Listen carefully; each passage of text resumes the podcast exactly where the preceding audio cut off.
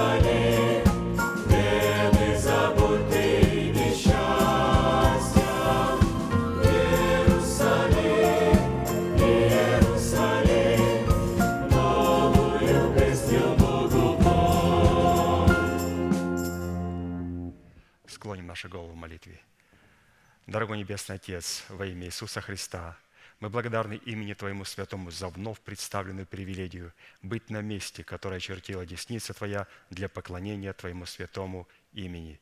И ныне позволь наследию Твоему во имя крови завета подняться на вершины для нас недосягаемой и сокрушить всякое бремя и запинающий нас грех. Да будут прокляты на этом месте все дела дьявола, болезни, нищета, преждевременная смерть, демоническая зависимость, всевозможные страхи, депрессии, разрушения, косность, невежество – все это да отступит от шатров святого народа Твоего. И ныне встань, Господи, на место покоя Твоего, Ты и ковчег могущества Твоего, и да облекутся святые Твои спасением Твоим, и да возрадуются пред Твоим. Дай нам больше от Духа Твоего, пропитай нас Духом Твоим святым – позволь нам найти светлое лицо Твое. Мы благодарим Тебя, что это служение представлено апостолом Аркадием в Твоей божественной руки, и мы молим Тебя, продолжай вести его рукой все той же сильной и превознесенную, великий Бог, Отец и Дух Святой. Аминь. Будьте благословенны, пожалуйста, садитесь.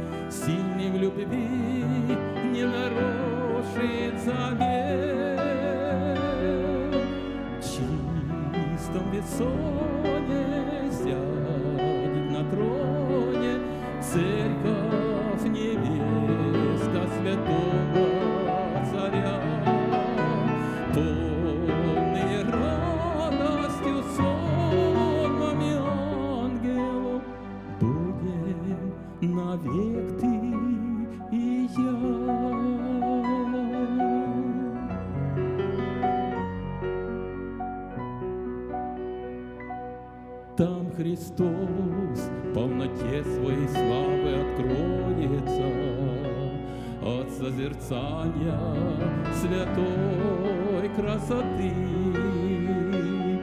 Город святых ликованием чудным наполнится. Иерусалим, город вечной весны. В чистом бессоне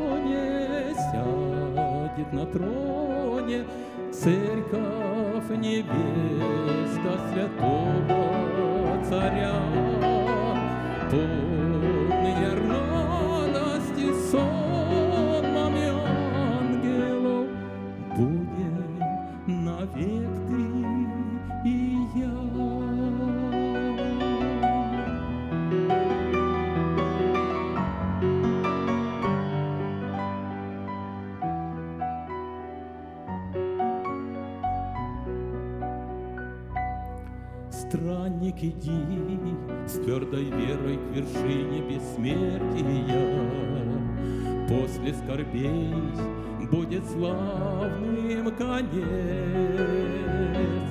Взор подними, приближается час избавления.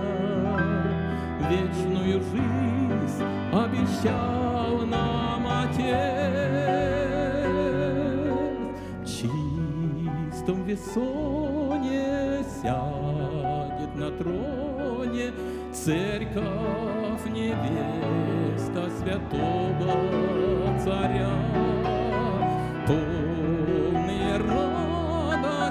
Радостью сонмами ангелов Будем навек ты и я. Чистом весоне сядет на троне Церковь невеста святого царя.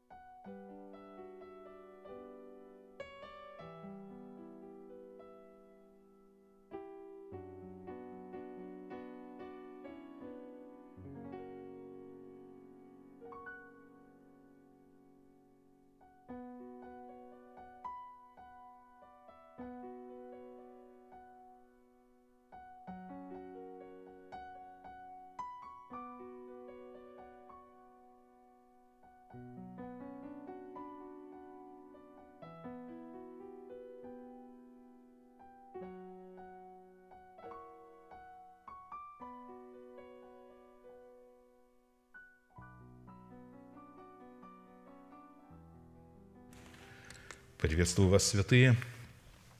Сегодня мы обратимся к проповеди нашего апостола. Это будет проповедь из серии «Призванные к совершенству». «Да будете сынами Отца вашего Небесного, ибо Он повелевает солнцу своему восходить над злыми и добрыми и посылает дождь на праведных и неправедных. Итак, будьте совершенны, как совершен Отец ваш Небесный». Вообще апостол четко пишет о том, что это заповедь. Вот то, что мы с вами прочитали, это в повелительном наклонении. Это не так, что ты можешь это делать или ты можешь этого не делать, но тут речь идет о том, что это в повелительном наклонении, и это заповедь. И как мы с вами уже раньше говорили и размышляли о том, чтобы исполнить заповедь, нужно знать, как ее исполнять. Потому что очень многие святые берутся исполнять заповеди, вот, однако у них ничего не получается, и так как они сами себе придумали или были неправильно наставлены, как исполнять эту заповедь, у них происходит кораблекрушение в вере. Говорит, это слово не работает.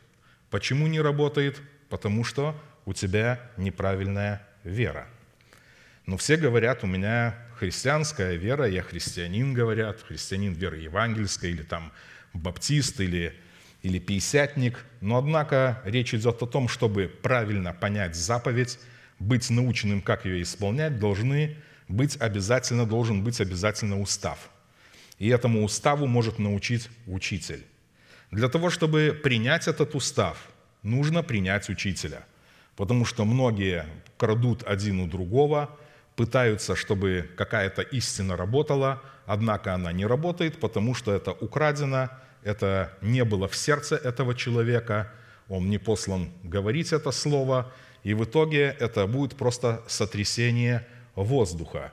И мы с вами знаем, для того, чтобы принять заповедь и начать ее исполнять, для этого должен быть соблюден ряд условий. Обязательно, вне всякого сомнения, этот человек – который будет исполнять заповедь, он должен быть членом церкви поместной, он должен принять над собою законно поставленную власть, у него должно быть покрытие над головою. Мало того, не просто принять это законно поставленную власть, однако нужно доверять этому источнику, потому что многие говорят, да, я принимаю этого человека в свою жизнь, да, он мой пастор – однако они не доверяют этому источнику и питаются где-то на стороне. Вот. То есть есть ряд условий.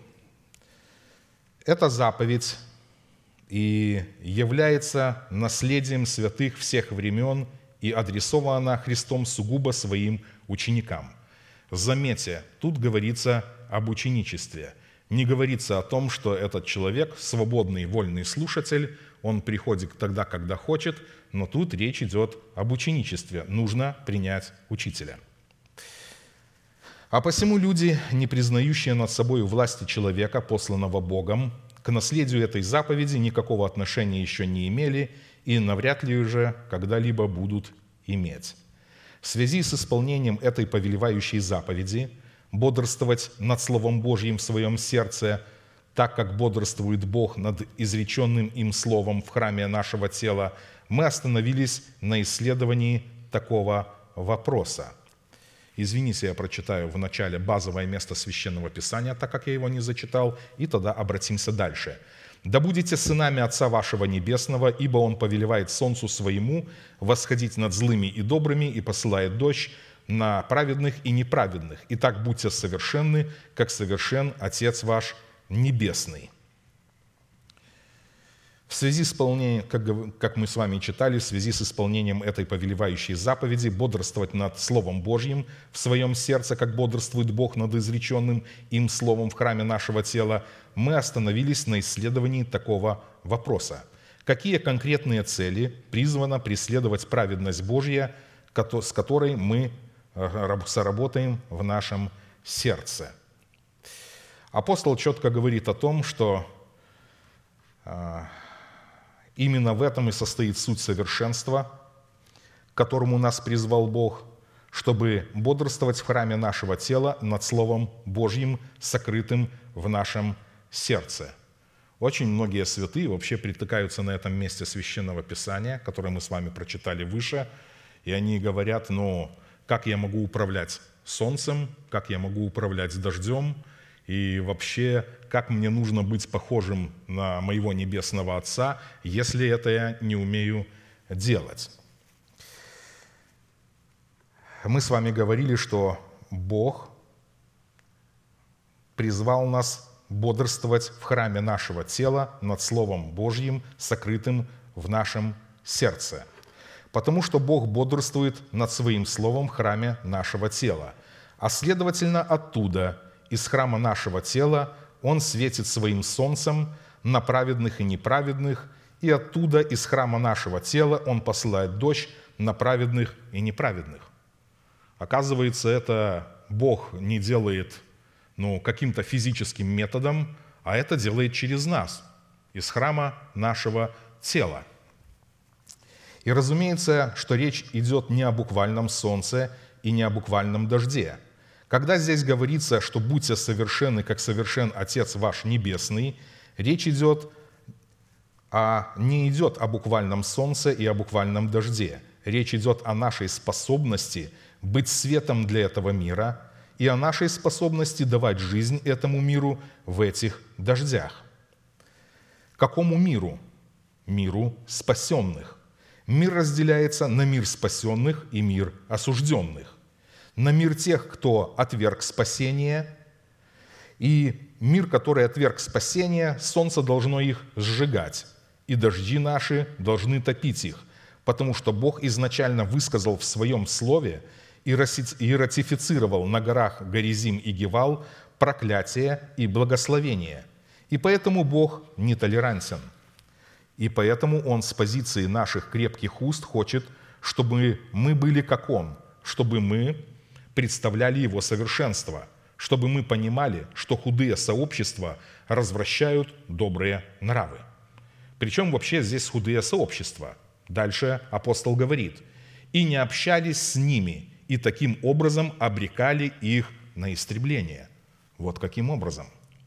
Потому что они уже сами себя обрекли. Мы остановились в частности на том, что назначение праведности Божией в нашем сердце, принятой нами в разбитых скрижалях завета, в которых мы в смерти Господа Иисуса законом умерли для закона, чтобы в новых скрижалях завета, знаменующих собой воскресение Христова, получить оправдание, чтобы жить уже для умершего за нас и воскресшего, чтобы таким путем обрести утверждение своего спасения в новых скрижалях завета, знаменующих воскресение Христова, чтобы дать основание не прежним законам, чтобы дать Богу основание не прежним законам даровать нам обетование быть наследниками мира, но праведностью веры – подобно тому, как он даровал сие обетование Аврааму и семени его». Римлянам 4 глава, 13 стих. «Ибо не законом даровано Аврааму и семени его обетование быть наследниками мира, но праведностью веры». Апостол говорит о том, что завет мира в сердце воина молитвы – это результат послушания его веры, вере Божьей в словах посланников Бога – Вера Божья – это информация, исходящая от благовествуемого слова, а посему вера Божья – это генералиссимус, то есть главнокомандующий в нашем сердце, а наша вера – это беспрекословное повиновение этому слову. Именно этим отличается вера Божья от нашей веры. Именно потому, что дети Божьи не отличают веру Божью от своей веры, они путают и думают, что это одно и то же – а это не одно и то же. Когда Писание говорит «имейте веру Божью», это совершенно одно. И когда говорится, что Авраам поверил Богу, это совершенно другое. То есть Авраам повиновался Слову Божьему, то есть вере Божьей. Итак, по каким признакам следует испытывать самого себя на предмет владычества мира Божьего в нашем сердце, что идентифицирует нас как сынов Божьих и как святыню Бога? Испытывать свое сердце на предмет владычества мира Божьего следует по способности быть миротворцем, что характеризует нас как сынов Божьих, как написано «Блаженны миротворцы, ибо они будут наречены сынами Божьими». 5, Матфея 5, 9. Кто такой миротворец? Апостол говорит о том, что это человек, который имеет внутри себя мир с Богом, состояние, которое не может нарушить никто и ничто, и туда не может ничто проникнуть. И только такой человек может быть миротворцем. Быть миротворцем – это обладать премудростью Божьей, творить мир среди святых. И если вы имеете мир с Богом, то вы будете творить мир друг с другом, а не нарушать его. Это значит, что вы будете снисходить друг к другу и не разглашать друг о друге негативной информации, и будете покрывать друг друга. В определенном формате мы уже рассмотрели шесть признаков, по составу которых нам следует судить и испытывать себя на предмет того, что мы являемся сынами мира, а следовательно и сынами Божьими.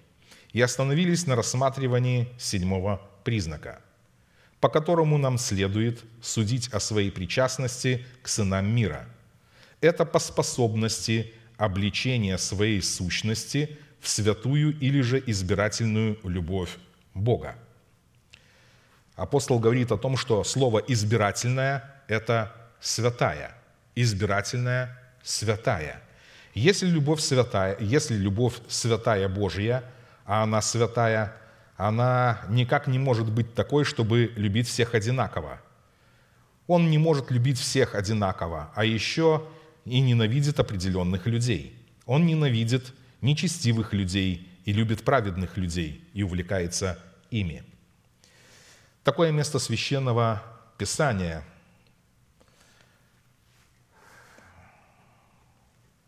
более всего облекитесь в любовь. И апостол дает комментарий к этому месту Священного Писания, мы будем продолжать далее. Видите, это не Бог будет нас облекать, это мы будем себя облекать в любовь. Многие святые говорят, любовь Божья и так уже излилась в наши сердца Духом Святым, данный нам, зачем нам что-либо еще делать? Но тут Слово Божье говорит о том, что мы должны более всего облечься в любовь. Облекать мы можем себя только через слово веры, через повиновение нашей веры вере Божьей. Потому что человек от слов своих оправдывается и осуждается, то есть он своими словами себя облекает или же ловит в сеть. Наши слова являются сетью. Ты опутал и поймал себя словами уст своих. Если наши слова будут представлять волю Божью, то мы поймаем себя в сети Царствия Небесного. А если наши слова будут нашим толкованием собственным, и мы будем истолковывать Писание сами по себе, мы поймаем себя в сети лукавого, полагая, что мы поймали себя в сети Царствия Небесного. И там дальше пишется, «Более же всего облекитесь в любовь, которая есть совокупность совершенства». Дальше. А это значит, что мы должны знать совершенные слова, отвечающие требованиям установленного Богом закона, чтобы а, исповедовать его как веру своего сердца, как собственность свою и облекаться в них. И дальше пишется «и да владычествует». То есть, что должно владычествовать? В наших сердцах должен владычествовать мир Божий. А он будет только тогда владычествовать, которому вы и призваны в одном теле и будьте дружелюбны. Это Колоссянам 3 глава, 14 и 15 стихи. Вы знаете, друзья снисходят друг к другу во многом. Они снисходят, они не снисходят ко всякому. И ему, одному из друзей, говорят, почему ты обиделся, почему ты не обиделся на слово этого человека, а здесь вот ты так себя повел. А он говорит, это мой друг, Поэтому я не обиделся. Я знаю, что он имеет в виду под этим словом, которое он мне сказал. Хотя он говорит это слово, но я знаю его сердце, его отношение ко мне, а вас я не знаю. Вот видите, в этом есть разница. В Писании избирательная любовь Бога представлена Духом Святым в свете семи неземных достоинств. Или составляющих через благовествуемое слово апостолов и пророков, которые по своей сути являются неизменными свойствами Бога. Апостол говорит, что это свойство божественного характера, которому мы должны научиться и который мы должны взрастить в своем сердце, потому что он в нас есть в семени. Мы родились от этого семени, но это семя надо взрастить, чтобы быть похожими на своего Отца. Давайте прочитаем. Это добродетель, рассудительность, воздержание, терпение, благочестие, братолюбие и любовь. Это взято из второго послания Петра, первая глава, со 2 по 8 стихи. В определенном формате из семи имеющихся характеристик добродетели, которые в своей совокупности определяют в нашем сердце благость Бога, мы уже рассмотрели пять составляющих и остановились на шестой. Это призвание показывать в братолюбии любовь Божью агапе. Наличие этой возвышенной благородной составляющей в показании нашей веры переводит нас из состояния вечной смерти в состояние вечной жизни мы обратимся к такому месту Священного Писания. Это будет первое послание Иоанна, 3 глава, 14 и 15 стихи. «Мы знаем». То есть, смотрите, тут написано «мы знаем». Это не чувствуем, мы знаем. Тут речь не идет о чувствах. Тут нету места чувствам. Тут есть место информации. Вера Божья, она основывается на информации. Не на том, то, что я чувствую или вы чувствуете, Дальше пишется, мы знаем, что перешли из смерти в жизнь. Хотя там может быть, как говорится, и ад в наших чувствах, преисподняя лютая будет в наших чувствах, потому что там идет великий бой, великая битва за наши тела между ветхим человеком и между необрезанным умом, и между умом Христовым, который является умом нашего духа. И поэтому ничего там доброго нету. И не надо судить о том по своей духовности и близости Бога. Ой, я что-то чувствую себя плохо, видимо, Господь оставил, или наоборот, я чувствую себя хорошо, значит, Бог со мною. То есть этими чувствами вводиться вообще нельзя. Как мы, я говорил, у нас в теле могут протекать различные химические процессы, и от этого нам может быть хорошо, от этого нам может быть плохо, кто-то принимает какие-то медикаменты, это может влиять на человека, но ни в коем случае это не должно влиять на веру. Наша вера не основана на чувствах, эмоциях и медикаментах. Наша вера основана на информации. Мы должны оставить эти чувства и вести их за собою. Не совсем отринуть их, но, они должны, но должны мы их обуздать и повести их за собою – не ходить за своими чувствами. Дальше читаем. «Потому что любим братьев. Не любящий брата пребывает в смерти. Всякий ненавидящий брата своего есть человека-убийца. А вы знаете, что никакой человека-убийца не имеет жизни вечной в нем пребывающей». Когда мы с вами говорим об информации, речь идет о вере. Чувства и эмоции – это не вера. Как вы слышали много раз от апостола, это может быть хорошие дрова, которые могут гореть под нашим поклонением Богу. Но не больше. Чувства не должны идти впереди нас. Вера, она не основывается на чувствах, она основывается на информации. И вера в человеке, она может возрастать лишь только тогда, когда этот человек, он будет учеником – Давайте еще раз прочитаем одно место. Это будет Евреям 11 глава с 1 по 3 стихи. «Вера есть осуществление ожидаемого и уверенность в невидимом. В ней свидетельствованы древние. Верою познаем, что веки устроены Словом Божьим, так что из невидимого произошло видимое». Мы с вами слышим слово, которое говорит апостол, мы принимаем это слово, но то, что он говорит – мы видим, что этого в нас нету. Но у Бога это уже все свершилось. Тут пишется, что Бог так создавал мир, то есть из невидимого произошло видимое. Он говорил, и появилось. Этого не было, но Он сказал, и появилось. В связи с этим, как и, предыдущие, как и в предыдущих составляющих, добродетель Бога в Его уникальной к нам благости, которую мы призваны показывать в своей вере в семи составляющих, нам необходимо было ответить на четыре классических вопроса. Первое. Что говорит Писание о силе братолюбия, которое мы призваны показывать в своей вере, в сущности любви Божьей, которая излилась в сердца наши Духом Святым, данным нам? Второе. Какое назначение призвано выполнять сила братолюбия, которая является свидетельством того, что любовь Божья излилась в сердца наши Духом Святым, данным нам? Третье. Какие условия необходимо выполнить, чтобы получить силу показывать в своей вере братолюбие, которое является свидетельством того, что любовь Божья излилась в сердца наши Духом Святым, данным нам? В определенном формате мы уже рассмотрели первые три вопроса и остановились на рассматривании вопроса четвертого. Как, по каким признакам следует испытывать себя на предмет показания в своей вере братолюбия, которое призвано являться свидетельством того, что любовь Божья излилась в сердца наши Духом Святым, данным нам.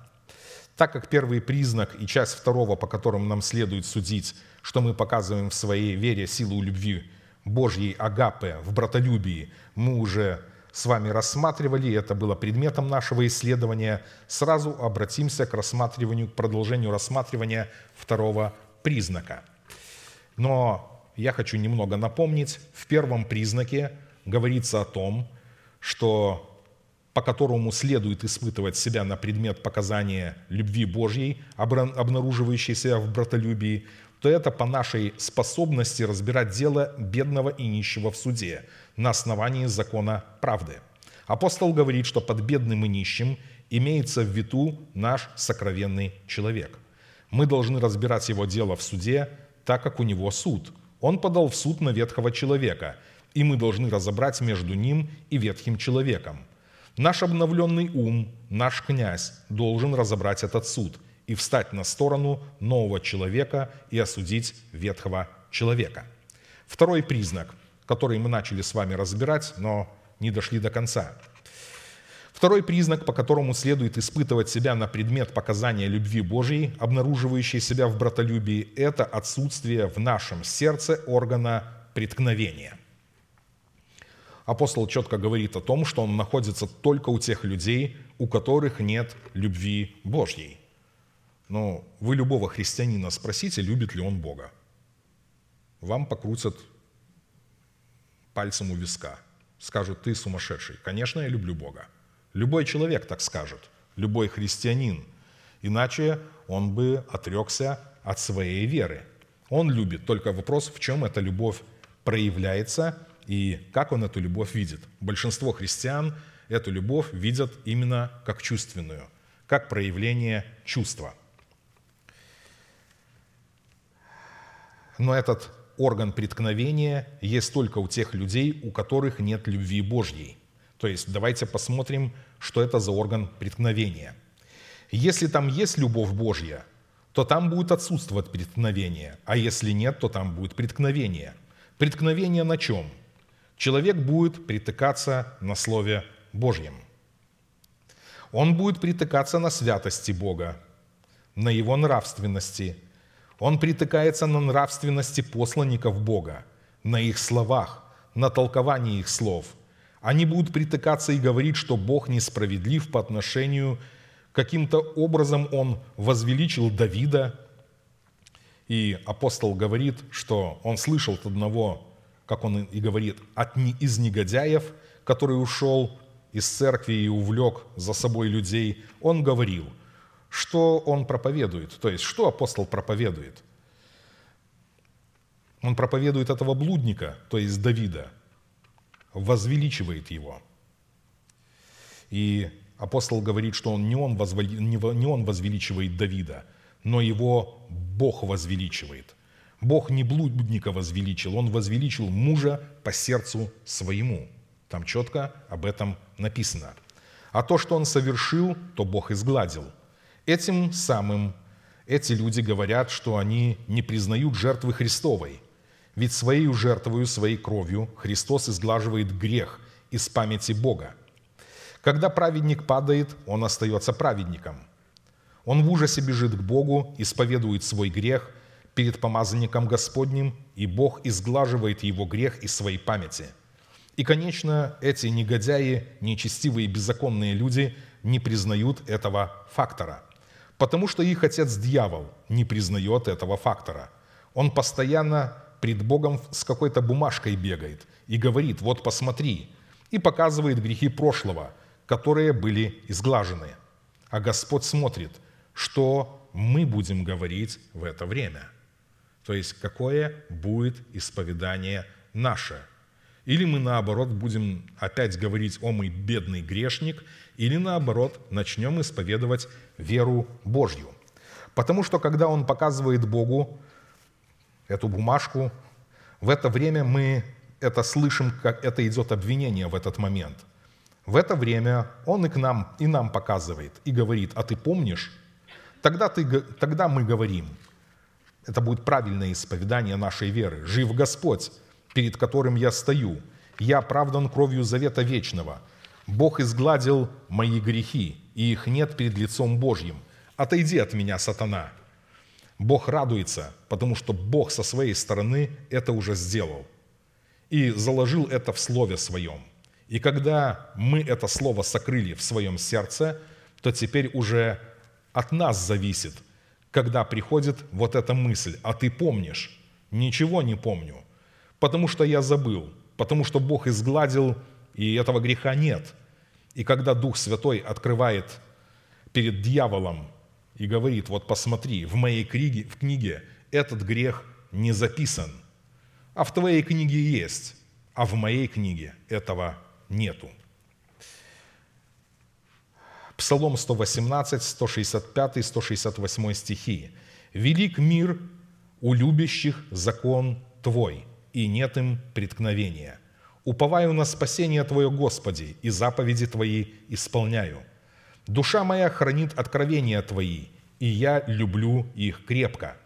Храню повеления Твои и откровения Твои, ибо все пути мои пред Тобою». Давайте вспомним, что такое преткновение, как это слово определяется.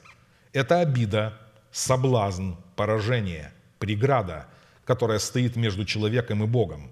Это отвержение своей доброй совести – это кораблекрушение в вере, губительная язва. Это западня дьявола, капкан дьявола и сети дьявола. Я приводил некоторые примеры преткновения, я думаю, может быть, еще раз приведу. Когда человек думает, зачем мне нужна поместная церковь, это орган преткновения. Этот человек не любит закон Божий. Как это можно доверять какому-то одному источнику – куда может завести один человек. У этого человека орган преткновения, потому что он не доверяет источнику, и, естественно, он не может ничему быть наученным, он не может быть учеником. Какое такое покрывало у человека должно быть? У меня пастор Христос. Я слышал очень много раз такое исповедание. У меня пастор Христос. Но вообще пишется, что Христос, Он есть пастыре-начальник – он не пасет никого-то конкретно. Написано, что он пастырь и начальник. Это значит, что под ним есть пастыря, которые поставлены как законная власть в жизни человека. И когда человек такой говорит, у меня пастырь Христос, это орган преткновения. Такой человек не любит Бога, не любит закон Божий. Почему? Потому что он, свое, потому что он Писание понимает своим умом. Такой же человек говорит, у меня своя Библия. Когда вы такое слышите, знайте, у этого человека орган преткновения. У меня своя голова – это орган преткновения. Как это называть несуществующее существующим? Какой-то самообман – это орган преткновения. Да называть, так говорит, так говорит Слово Божье, что это вера. Называть несуществующее существующим, в чем мы наставлены нашим учителем – десятины. Это побор в церкви. А другие говорят, я плачу десятины. Когда вы слышите «я плачу десятины» или «побор в церкви», это орган преткновения. То есть у человека это есть. И этот орган вырезать никаким образом невозможно, его можно убрать только вместе с ветхим человеком. Не дать ему никаких слов, связать его и держать его в тюрьме. При этом всем брать Слово Божье от помазанника, находиться в этом Слове, исповедовать это Слово, и тогда человеку будет благо. Преткновение на пути к закону Бога – это результат отсутствия любви к закону Бога. В то время как отсутствие преткновения на пути к закону Бога – это результат любви к закону Бога, который обнаруживает себя в желанном исполнении закона Божьего. Таким образом, чтобы закон Бога в формате учения Христова был ратифицирован в своем, в нашем добром сердце, необходимо было вступить в завет с Богом, в котором мы призваны исповедовать своими устами учение Христова как веру своего сердца. Итак, первое. Закон Бога – это уникальная программа Божия, в которой Бог сокрыл и содержит присущие Ему свойства и достоинства. Апостол говорит о том, что эта программа может быть вложена в программное устройство, которое называется «доброе сердце», сердце, очищенное от мертвых дел. И только туда можно вносить эту программу. Младенец, который постоянно колеблется и увлекается всяким ветром учения, он не понимает, как отличать добро и зло. Это уникальная программа Божья. Закон Бога не может быть туда вложен. Он просто не найдет в этом сердце места. Несмотря на то, что этот человек читает Слово Божье, какого христианина не спроси, в большинстве случаев будет говорить, да, я читаю Слово Божье. Даже провозглашает это Слово, но у него нет там места для Господа. У него там норы для лисиц и гнезда для птиц.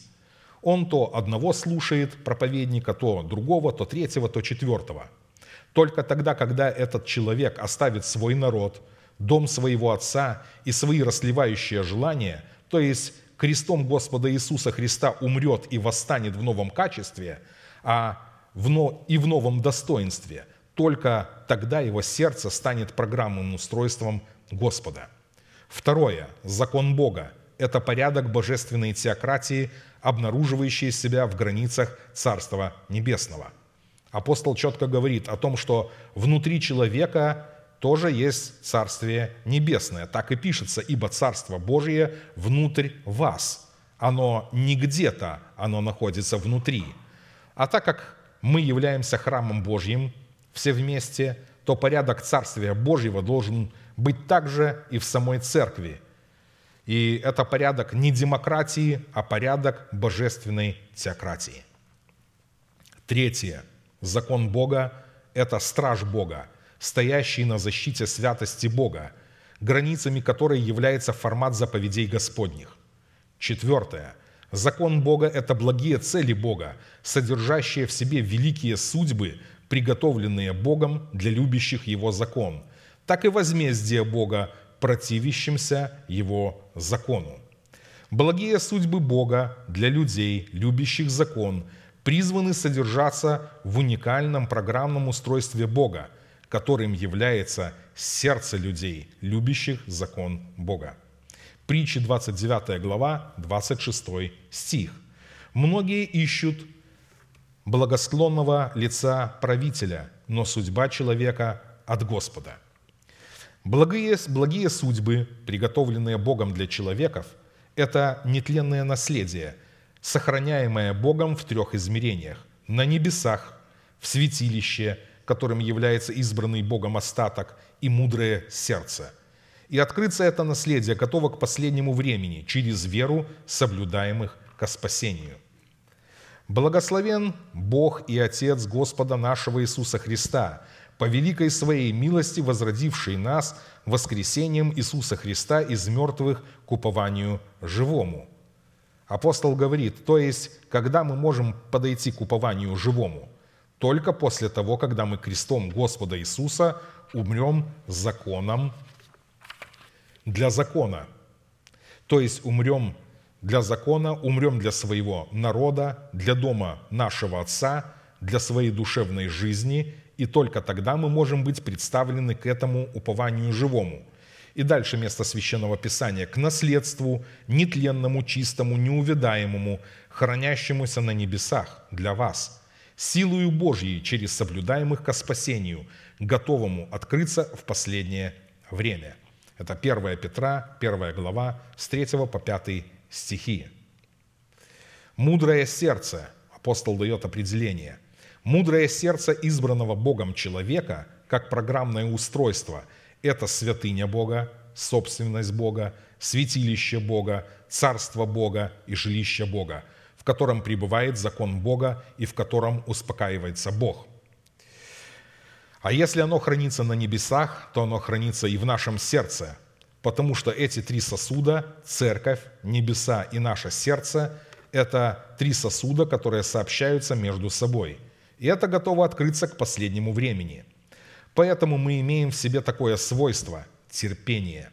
У нас есть это обетование, мы знаем, в чем оно состоит, мы знаем его драгоценность, и мы с терпением ожидаем его исполнения.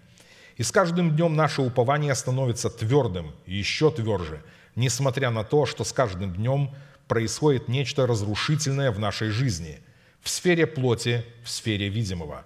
В сфере невидимого мы становимся еще более крепкими. Через эту крепость Бог полностью восстановит всю видимую сферу. Как Авраам. Написано, что чем больше он старел, тем больше крепость упования на Бога в нем увеличивалась. Почему? Он взирал на воздаяние, он смотрел на награду, на обетование. Почему люди теряют мир? Они, несмотря на обетование, на воздаяние, на награду, как Моисей и как другие пророки, они все взирали на воздаяние. Почему? Посему мудрое сердце избранного Богом человека, как программное устройство Бога, это святыня Бога, собственность Бога, святилище Бога, царство Бога и жилище Бога, в котором пребывает закон Бога и в котором успокаивается Бог – Христос находит там свое успокоение. Там ему есть где голову склонить. Когда приходит откровение в наше сердце, ведь это откровение ищет покоя. Для того, чтобы откровение исполнилось и было принятым, ему нужно, ему нужно, его надо успокоить. Чем успокаиваем Бога или же Его откровение? Когда мы жаждем откровения, Его принимаем, чтобы с готовностью выполнять Его. Что такое слово «выполнять»?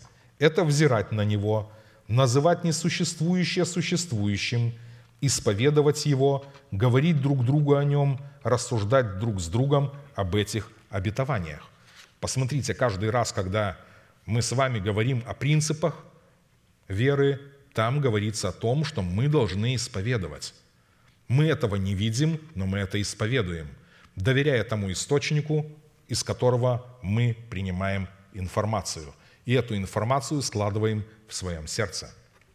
Закон Бога, как уникальная и сакральная программа Божья, в сердце человека находит свое выражение в таких законодательных институтах Бога, как в заповедях Божьих, в уставах Божьих, в постановлениях Божьих – в предписаниях Божьих, в откровениях Бога, в законности Бога, в святости и истинности Бога, в судах правды Божьей, в правах и заклятиях Бога, в заветах Бога с человеком. Исходя из таких неукоснительных требований и таким почтительным отношением к заповедям Бога, которые являются законодательством Бога, апостол приводит на память несколько признаков, по которым нам следует испытывать и определять свою любовь к закону Божьему – по отсутствию преткновения в своем сердце, как написано. Псалом 118, 165 стих. «Велик мир у любящих закон Твой, и нет им преткновения». Признаком, по которому следует судить, что у нас отсутствует орган преткновения, это по нашему вхождению в свой удел, который состоит в соблюдении закона Божьего – то есть многие представляют себе, что удел, что они должны что-то материально получить. Ну, то есть, если удел, мне что-то назначено, дайте то, что мне принадлежит. Однако Слово Божье говорит о том, что удел мой Господи, сказал я, соблюдать слова Твои. Библейский удел – это наследие, выраженное во владении обетованного, Богом земельного участка, передаваемого отцом своим детям на основании оговоренного им завещания. И в данном изречении таким уделом и таким наследием является юридическая власть на право соблюдать закон Бога. То есть не земля, не земельный участок, а именно юридическая власть на право соблюдать закон Бога. То есть не все люди это имеют, на это имеют право. Тут речь идет о том, когда человек такой удел имеет – и вот этот закон Бога, который является программой Бога, содержащей в себе свод всех обетований Бога, обуславливающих вечное искупление. Учитывая же, что программным устройством Бога может быть только тот человек, который посредством благовествуемого слова истины родился от семени слова истины, следует, что дух рожденного от Бога человека, пришедший в меру полного возраста Христова, призван стать программным устройством Бога, которое может быть носителем и выразителем программы вечного искупления. А посему, не обладая юридическим правом, представленным в формате оговоренного завещания, дающим власть на право соблюдать закон Бога, чтобы являть любовь к закону Бога человеческими усилиями невозможно. Тут же так и пишется, что удел – это соблюдать слова твои – Фраза «соблюдать закон Бога» означает исполнять закон Бога, приносить плод Богу или же облекаться в закон Бога, под которым следует разуметь обличение нашего смертного тела в искупление Божье в лице нового человека, созданного по Богу во Христе Иисусе в праведности и святости истины. Апостол приводит последующих четыре шага, при исполнении которых мы можем войти в свой удел – в свое призвание, чтобы соблюдать слова Бога, обуславливающие закон Бога. И таким образом стать программным устройством Бога, в которое будут вовлечены не только наш дух и душа, но и наше перстное тело, облеченное в нового человека. Первый шаг. Первым шагом для обладания юридической властью, дающей право соблюдать закон Бога, чтобы облекаться в искупление Бога в лице нового человека, созданного по Богу во Христе Иисусе, является сила завещания, передаваемая наследодателю. Ибо где завещание, там необходимо, чтобы последовала смерть завещателя, потому что завещание действительно после умерших. Оно не имеет силы когда завещатель жив. Евреям 9 глава, 16 и 17 стихи. Сила завещания, оговоренная завещателем и передаваемая наследодателю, которая позволяет ему соблюсти закон Бога, чтобы облечься в нового человека, это сила обоюдного завета, заключенная между завещателем и наследодателем.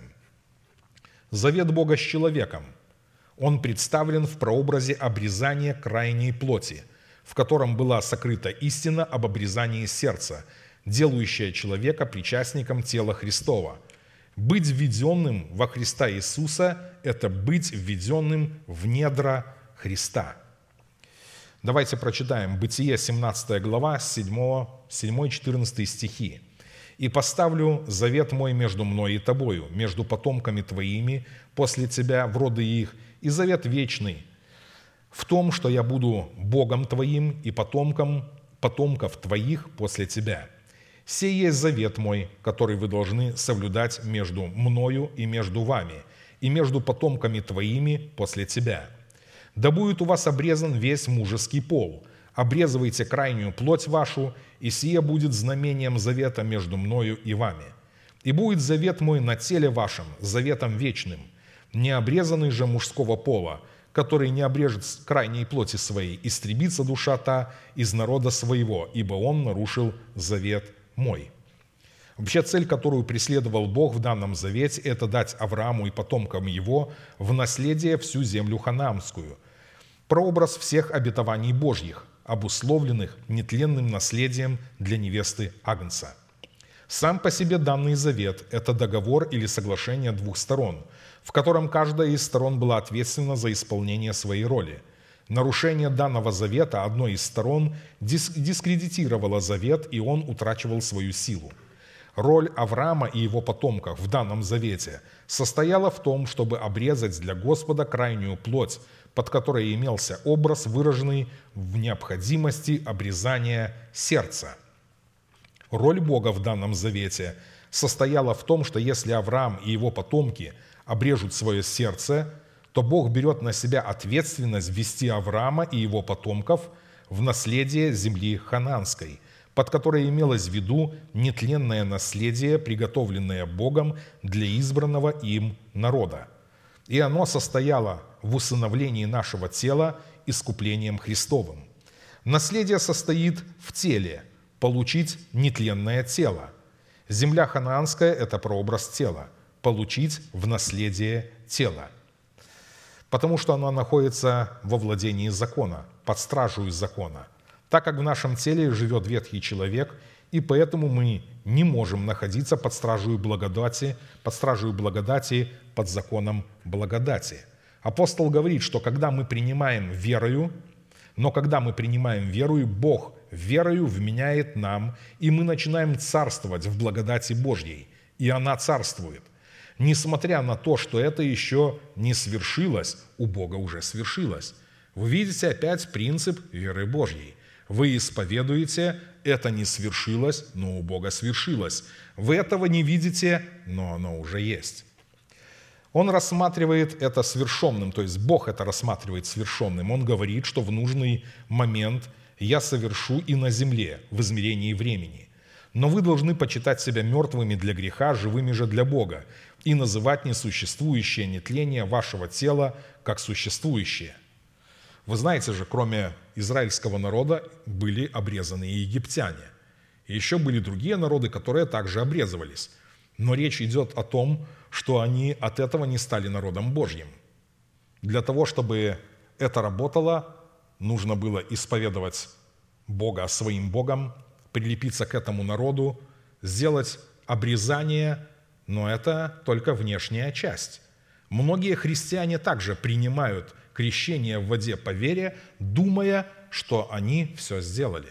Да, мы приняли крещение в воде по вере, вот в крещении мы заключили завет с Богом, и этого вполне достаточно. Нет, там речь идет о том, что ты должен нечто сделать. Должно быть обрезано твое сердце – и тут дальше апостол говорит о том, что избранность народа была призвана выражаться в обрезании сердца, что давало им право и власть на вхождение или же в обличение в нетленное наследие, наследие Христа и Бога.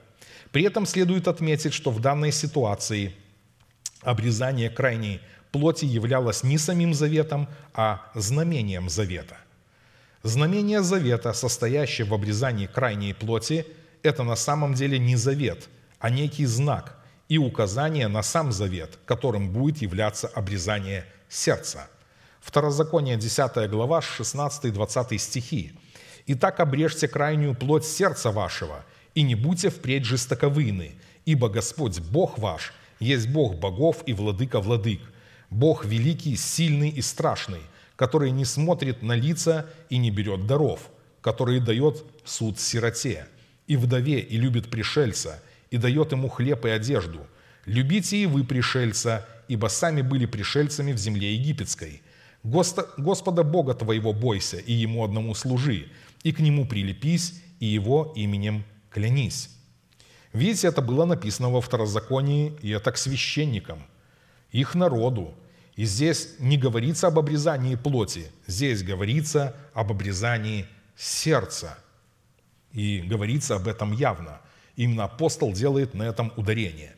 Из имеющегося постановления закона следует иметь в виду, что если священники, приближающиеся к Богу, будут надеяться на знамение завета, выраженного в обрезании крайней плоти, но в то время не обрежут своего сердца, чтобы вступить в подлинный завет с Богом, их сердца останутся жестоковыйными, в силу чего они при приближении к Богу будут отвержены Богом, истреблены Богом, как это было с двумя сынами Аароновыми, потому что у них было жестоковыйное сердце. Они не обрезали свое сердце, они понадеялись на знак обрезания. Потому что необрезанное сердце – это свидетельство того, что сердце человека остается жестоковыйным.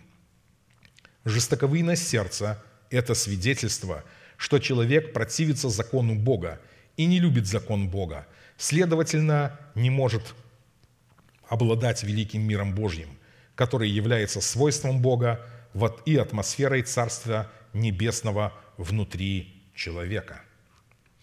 В силу чего категория «обрезанная своим сердцем» станет преткновением для категории с необрезанным сердцем на пути к реализации великого мира Божьего, которым является суббота Господня, призванная успокоить и утешить избранников Бога. Точно так же, как водное крещение при наличии необрезанного сердца – это свидетельство, что человек не может любить закон Бога, а может только использовать данный Богом залог спасения в своих собственных корыстных целях. Из имеющегося постановления закона следует, что человек с, человек с обрезанным сердцем любит сироту, вдову и пришельца, потому что Бог дает суд сироте, вдове и пришельцу – потому что этот человек сам является в своем сердце сиротой, вдовой и пришельцем. А посему любовь Бога к закону Божьему, выраженная в любви к сироте, к вдове и пришельцу, будет являться удостоверением того, что человек боится Бога, как своего законодателя, служит Богу, прилепился к Богу и клянется именем Бога. В образах закона, в образах закона категория сироты, вдовы и пришельца являлись наследниками будущих благ, относящихся к телу Христову, образом которого является невеста Агнца. Состояние сироты, которым должно обладать наше сердце. Что это такое? Это свидетельство, что данный человек крестом Господа Иисуса Христа умер для своего дома. И Олевий сказал – Тумин твой и Урим твой на святом муже твоем, которого ты искутил в массе, с которым ты припирался при водах Миривы, который говорил об отце своем и матери своей, я на них не смотрю, и братьев своих не признает, и сыновей своих не знает, ибо они, левиты, слова твои хранят, и завет твой соблюдают. Что такое состояние вдовы? Это свидетельство – что данный человек умер для своей ветхой природы, которая посредством греха, выраженного в растлевающих корыстных желаниях человека, господствовала над человеком в статусе его мужа. Конечно, о кресте слышать особо никто из христиан не хочет. В свое время, я приведу пример, нам довелось быть в одном польском городе, и, значит, человек, с которым я поехал, в то время держался учение, учение апостола, вот, и он проповедовал, значит, большой группе молодежи, которая вышла из католического храма. То есть они отделились вместе с одним священником из католического служения. Их там было человек 80, вероятно. Вот. И они очень радовались, когда слышали о благодати, когда они слышали о том, что кровь Иисуса Христа омывает грех. Для них это было прекрасно слышать. Но когда они начали слушать о кресте, они все потухли. Оказывается, что-то нужно еще заплатить. Они бегали с флагами, на них там были написаны разные лозунги, э, бегали, скакали, радовались под музыку, а когда услышали после этого слово о кресте, им стало от этого тяжко. То есть нужно, оказывается, что-то еще и потерять. Не только принять для себя, чтобы тебе было бы хорошо, но что-то еще и потерять. Состояние вдовы – это свидетельство, что данный человек умер для своей ветхой природы, которая посредством греха, выраженного в расливающих корыстных желаниях человека, господствовала над человеком в статусе его мужа. Римлянам 7 глава с 1 по 4 стихи. «Разве вы не знаете, братья, что я говорю знающим, ибо говорю знающим закон, что закон имеет власть над человеком, пока он жив – Замужняя женщина при, привязана законом к живому мужу. А если муж умрет, она освобождается от закона замужества. Посему, если при живом муже выйдет за другого, называется прелюбодейцею. Апостол говорит о том, что невозможно общаться с Христом, доколе жив ветхий человек. А если это общение происходит, то это называется прелюбодеянием. Если же умрет муж, она свободна от закона и не будет прелюбодейцею, выйдя за другого мужа. Так и вы, братья мои, умерли для закона телом Христовым, чтобы принадлежать другому, воскресшему из мертвых, да приносим плод Богу. Только тогда мы можем приносить плод Богу, когда мы умираем для нашего ветхого человека. Что такое состояние пришельца? Это свидетельство, что человек умер для своего народа, который в своей культуре руководствовался похотью плоти, похотью очей и гордостью житейской. Первое послание Иоанна, 2 глава, 15 и 16 стихи. «Не любите мира, не того, что в мире. Кто любит мир, в том нет любви отчей. Ибо все, что в мире, похоть плоти, похоть очей и гордость житейская, не есть от Отца, но от мира сего».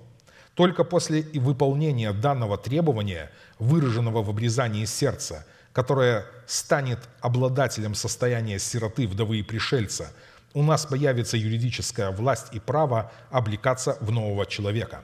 Вторым шагом для обладания юридической властью, дающей нам право соблюдать закон Бога, чтобы облечься в искупление Бога в лице нашего нового человека, созданного по Богу во Христе Иисусе – является наше совершеннолетие, которое обнаруживает себя в мере полноты возраста Христова. Галатам 4 глава, 1-2 стихи. «Еще скажу, наследник, доколе в детстве, ничем не отличается от раба, хотя и господин всего. Он подчинен попечителям и домоправителям, до срока отцом назначенного». Апостол говорит, что мы знаем, что таким попечителем и домоправителем является закон Моисея – он был детоводителем ко Христу. Еще скажу, что наследник доколе в детстве. То есть, когда человек рождается, он еще находится в детстве. Павел говорит, это младенчество. Когда приходит время выходить из младенчества, когда он увлекается всяким ветром мучения, а он не выходит, то человек обращается в другую стадию, в, душев, в душевность. Давайте посмотрим, что такое душевный человек – он становится душевным, а душевный человек уже не бегает за кем угодно. У него теперь есть своя голова, орган преткновения, свое божество, он превратил это в свое божество, это орган преткновения, и душевный говорит, а я так не понимаю, моя Библия так не говорит. Совершеннолетие – это способность посредством общения со святыми превращать себя для созидания самого для созидания самого себя в любви к телу Христову в лице невесты Агнца, Агнца чтобы устроить из себя дом духовный и священство святое. И такая способность обретается через оставление младенчества.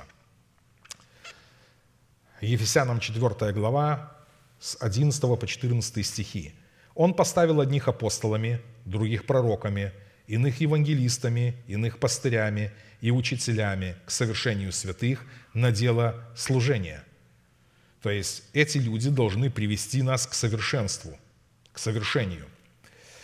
«Доколе все придем в единство веры и познания Сына Божьего». То есть, когда перестанем говорить, у меня есть своя голова, своя Библия, я так не понимаю, и будем исходить от того, что Бог открыл нашему пастору. Все мы единомысленны в этом – Дальше Слово Божье. «В мужа совершенного в меру полного возраста Христова, дабы мы не были больше младенцами, колеблющимся и увлекающимися всяким ветром учения по лукавству человеков, по хитрому искусству обольщения, но истинной любовью все возвращали в того, который есть глава Христос, из которого все тело, составляемое и совокупляемое посредством всяких взаимоскрепляющих связей – при действии в свою меру каждого члена получает приращение для созидания самого себя в любви. Третьим шагом для обладания юридической властью, дающей нам право соблюдать закон Бога, чтобы облекаться в искупление Божье в лице нашего нового человека, созданного по Богу во Христе Иисусе, является принятие в свое сердце Святого Духа в качестве Господа и Господина своей жизни – Галатам 4 глава 6-7 стихи. «А как вы сыны, то Бог послал в сердца ваши Духа Сына Своего, вопиющего Ава Отче.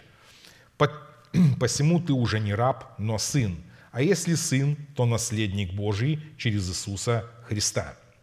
Разумеется, Святой Дух может давать откровение в сердце человека только при одном условии, когда человек привязал себя к Святому Духу на основаниях заключенного с Богом завета, чтобы быть водимыми Святым Духом в границах этого завета.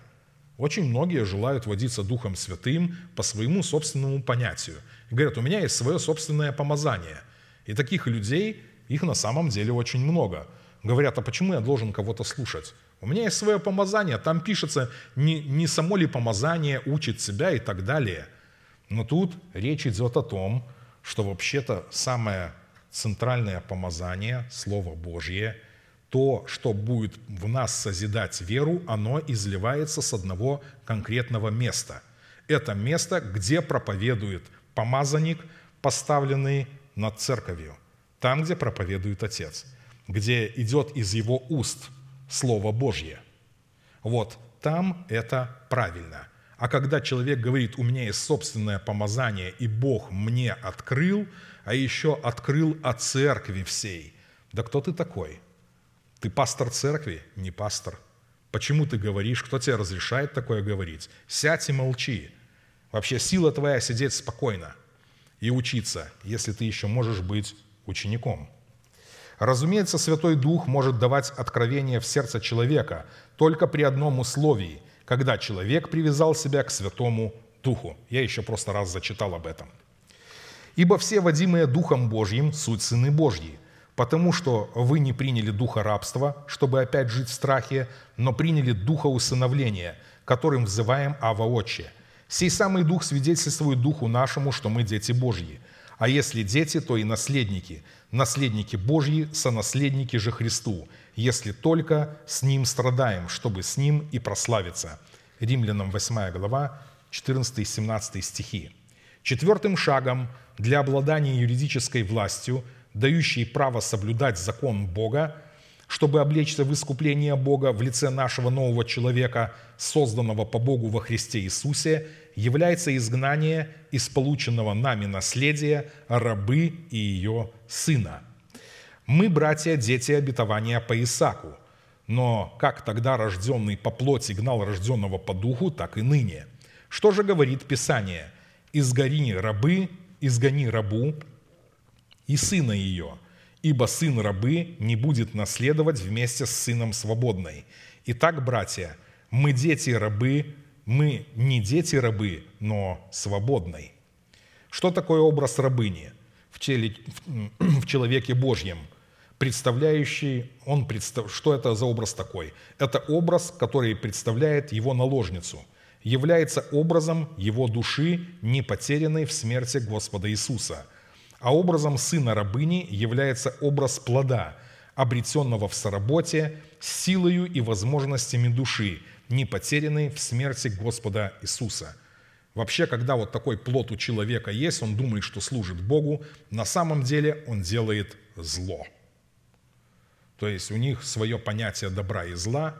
Вообще все, что исходит от плоти и инспирируется плотью в мотивах человека – для служения Богу или кому-то еще, Бог это воспринимает как зло. Только тогда, когда это исходит от Бога, когда это исходит в учении, когда человек любит закон Божий, он знает, как творить добро. Потому что добро творить – это исполнять волю Божью по Писанию. У нас еще есть немного времени – я перейду тогда к третьему признаку, по которому следует испытывать себя на предмет показания любви Божьей, обнаруживающей себя в братолюбии. Это по сотрудничеству нашего разума, обновленного духом нашего ума с премудростью Бога. Я премудрость обедаю с разумом и ищу рассудительного знания. Любящих меня я люблю, и ищущие меня и ищущие меня найдут меня». Притчи 8 глава, 12 и 17 стихи. Апостол говорит о том, что тот, кто ищет премудрость Бога в вере Божьей, в словах посланников Бога, он ее найдет. То есть не говорится о том, что человек будет искать, рыть сам, копать как эскаватор, закапывая себя, но тут речь идет о том, что в словах посланников Бога, и такой человек найдет эту премудрость – И тот, кто любит это слово и склоняет свое ухо, отвергая свою волю в пользу исполнения воли Божьей, так будет с этим человеком. Притчи говорят, того я люблю, и тот, кто меня ищет, найдет меня. Премудрость Бога в формате страха Господня, содержащегося в нашем добром сердце, в истине начальствующего учения Христова и в лице Святого Духа, открывающего истину в сердце, может обитать с нашим разумом только при условии. Когда наш разум силою воскресения Христова обновлен духом нашего ума, что только это делает его способным рассуждать над истиной, сокрытой в сердце, и сверять эту истину с истиной Слова Божьего. Апостол говорит, что для этой цели нам необходимо иметь в сердце своем определение премудрости Бога, чтобы мы могли отличать ее от, премудрости, от мудрости земной, душевной и бесовской – если мудрость земная, душевная и бесовская, и есть мудрость, сходящая свыше, которая определяется Словом Божьим, сокрытым в нашем сердце или же страхом Господним, который представляет эту премудрость. Написано, это послание Иакова, 3 глава, 13 и 18 стихи. «Мудр ли и разумен кто из вас? Докажи это на самом деле добрым поведением с мудрой кротостью». Апостол говорит о том, что мудрость всегда представляет себя в кротости. Кротость – это обузданность своего языка заветом Всевышнего, Словом Всевышнего. Дальше читаем. «И если в, наш, в вашем сердце вы имеете горькую зависть и сварливость, то не хвалитесь и не лгите на истину. Это не есть мудрость, нисходящая свыше, но земная, душевная, бесовская. Ибо где, где зависть и сварливость, там неустройство и все худое». Но мудрость, сходящая свыше, во-первых, чиста, потом мирна, скромна, послушлива, полна милосердия и добрых плодов, беспристрастна и нелицемерна. Плод же правды в мире сеется у тех, которые хранят мир. То есть, видите, мы должны взрастить этот плод правды.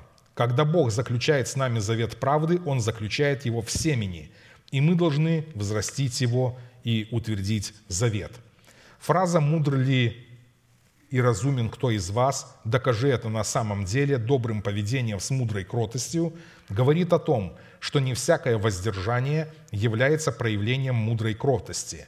Иногда человек воздерживается не потому, что он мудр, а потому, что не знает, что ему следует говорить или делать в создавшихся обстоятельствах или в создавшейся ситуации. В данном месте Писания представлен взращенный нами плод Духа – от сработы нашего обновленного мышления с мудростью, сходящей в наше сердце свыше. И по характеру имеющегося плода следует определять характер мудрости, сходящей свыше, которая по своей природе, во-первых, чиста, потом мирна, скромна, послушлива, полна милосердия и добрых плодов, беспристрастна и нелицемерна – а посему, исходя из заключительной фразы «плод же правды в мире сеется у тех, которые хранят мир», следует, что способность сработы нашего обновленного мышления с мудростью, сходящей свыше, возможна при исполнении трех условий, дающих нам способность хранить верность заключенному с Богом завету мира. Первое. Если мы очистили свою совесть от мертвых дел. Второе – если внесли в ее недра условия завета мира, заключенного с Богом в крещениях водою, Духом Святым и огнем. И третье, если сохраняем верность заключенному с Богом завету мира. Исполнение этих трех условий делает почву нашего сердца способной как принимать семя правды, так и взращивать это семя в плод правды, в показании в своей вере любви Божьей обнаруживающие себя в силе братолюбия. Когда наша совесть посредством соработы нашего обновленного мышления с мудростью, сходящей свыше, очищена от мертвых дел, и в ее недрах установлен закон, завет мира с Богом, наш обновленный разум получает способность облекаться в полномочия мудрого царя, которому предстоит очистить наше тело от нечестивых мыслей и желаний плоти, чтобы приготовить его к обличению воскресения Христова в лице нашего нового человека. Притча 20 глава, 26 стих. «Мудрый царь вывеет нечестивых и обратит на них колесо». При рассматривании своего разума, обновленного духом ума в достоинстве мудрого царя, следует иметь в виду, что существует довольно-таки многочисленная прослойка людей в среде народа Божьего, которых, у которых разумные способности не обновлены духом их ума и определяются Писанием глупым царем. Кстати, таким царем был Саул, который, в отличие от царя Давида, отказался обновить свое мышление духом своего ума, чтобы Бог мог получить основание утвердить его царем. Писание констатирует, что от глупого царя, представляющего наш разум, не обновленный духом нашего ума, наша земля в достоинстве нашего тела трясется и не может его носить. От трех трясется земля, то есть наше тело. Четырех она не может носить. Раба, когда он делается царем, глупого, когда он ест хлеб досыта, позорную женщину, когда она выходит замуж, и служанку, когда она занимает место госпожи своей. Во-первых, разум Саула – был рабом греха и находился в полной зависимости от ветхого человека, живущего в его теле. Когда Бог через Самуила помазал его в царя над Израилем, Израиль отверг над собой власть Самуила, как царя, представляющего для них власть Бога. В силу этого фактора Бог дал им во гневе своем в цари Саула и затем отнял его в негодовании своем, так как земля не могла носить такого царя. Осии, 13 глава, 9-11 стихи. «Погубил ты себя, Израиль, ибо только во мне опора твоя».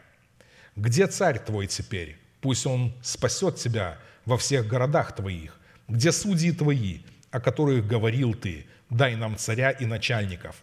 И я дал тебе царя во гневе моем и отнял в негодовании моем. моем. Чтобы показать в своей вере силу братолюбия, отношения между Богом и рожденным от Бога человеком должны быть поставлены в зависимость от показания своей любви Богу.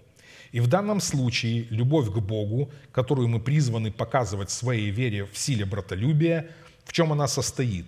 В том, что человек отвергает своего глупого царя в предмете своего плотского ума, чтобы воспринять мудрого царя в лице своего сокровенного человека – в достоинстве ума Христова, что даст Богу основание изливать на такого человека свою избирательную любовь Агапе, а человеку дает способность показывать своей вере силу братолюбия.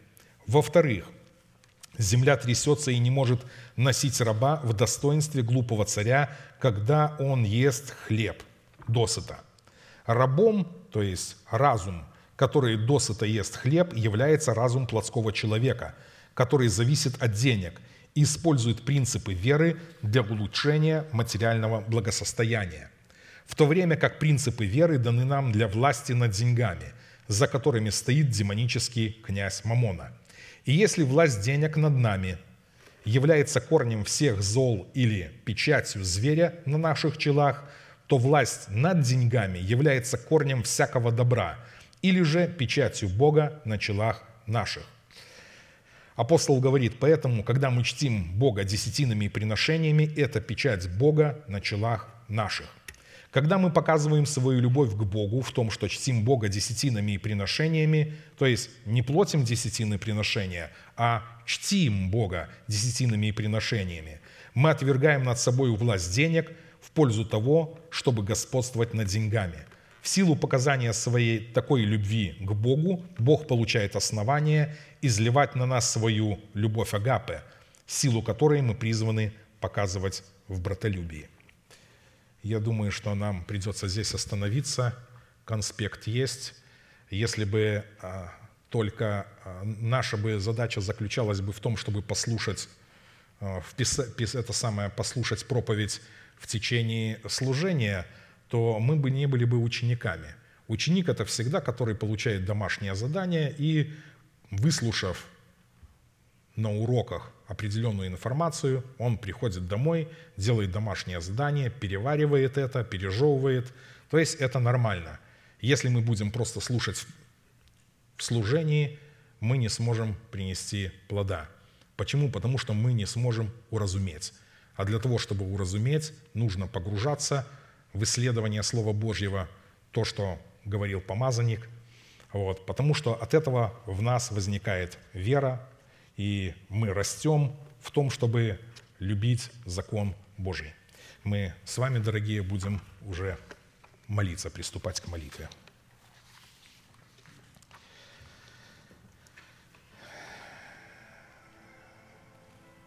Благословенный Господь, Бог Всемогущий, мы опять приходим к Тебе через кровь завета, через кровь Иисуса.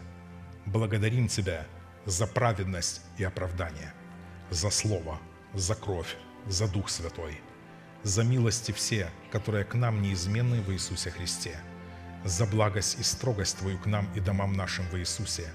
Благодарим Тебя за то, что наши имена записаны в книгу жизни у Агнца и написаны на небесах, за то, что Ты нас в Иисусе Христе увидел и представил пред самим собою, святыми, непорочными, неповинными, мудрыми и совершенными – царями и священниками, наследниками, сонаследниками же Христу.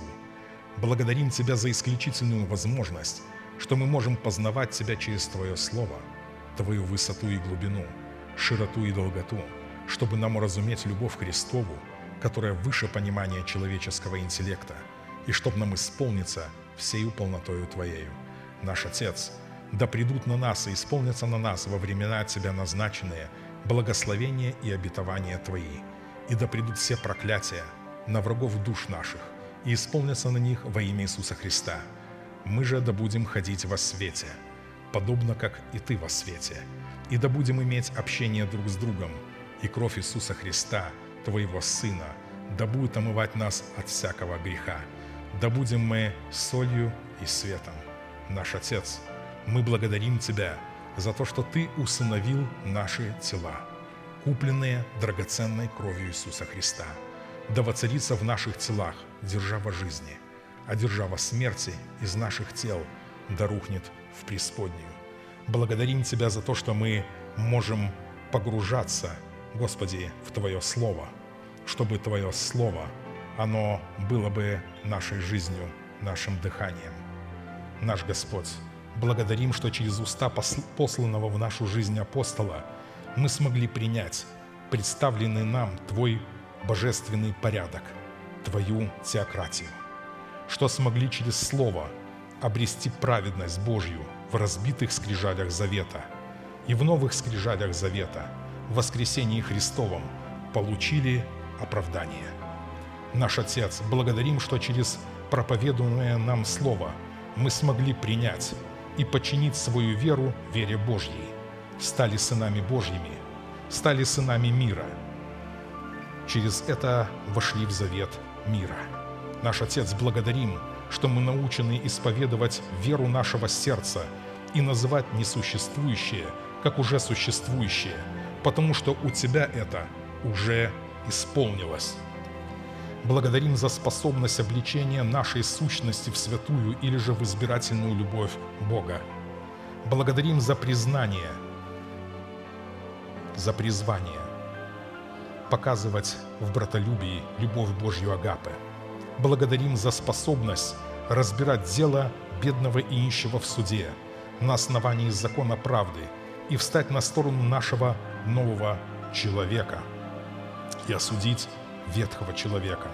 Благодарим за отсутствие в нашем сердце органа преткновения, потому что Ты научил нас через апостола любить закон Твой, и нет в нас преткновения. Благодарим Тебя за сотрудничество нашего разума с обновленного духом нашего ума, с премудростью Твоею. Благодарим, что по слову из уст апостола мы смогли отвергнуть глупого царя в лице нашего плотского разума – и восприняли мудрого царя в лице нашего сокровенного человека в достоинстве ума Христова. Благодарим за печать на челах наших, в способности чтить Тебя десятинами и приношениями, не платить тебе десятины и приношения, а чтить тебя десятинами и приношениями. За то, что лишили возможность глупого царя, этого раба, есть хлеб, который ему не принадлежит. Благодарим за то, что наша душа может быть нам помощницей, имея на себе знак обрезания, и за ее союз с нашим сокровенным человеком. Благодарим, что через научение апостола мы можем и поставили свои чувства в зависимость от обновленного ума и можем не позволять этому морю чувств выходить из берегов. Отче наш, сущий на небесах, да святится имя Твое, да придет царствие Твое, да будет воля Твоя и на земле, как и на небе. Хлеб наш насущный дам нам на каждый день, и прости нам долги наши, как и мы прощаем должникам нашим. И не веди нас во искушение, ибо Твое есть царство и сила и слава во веки. Аминь.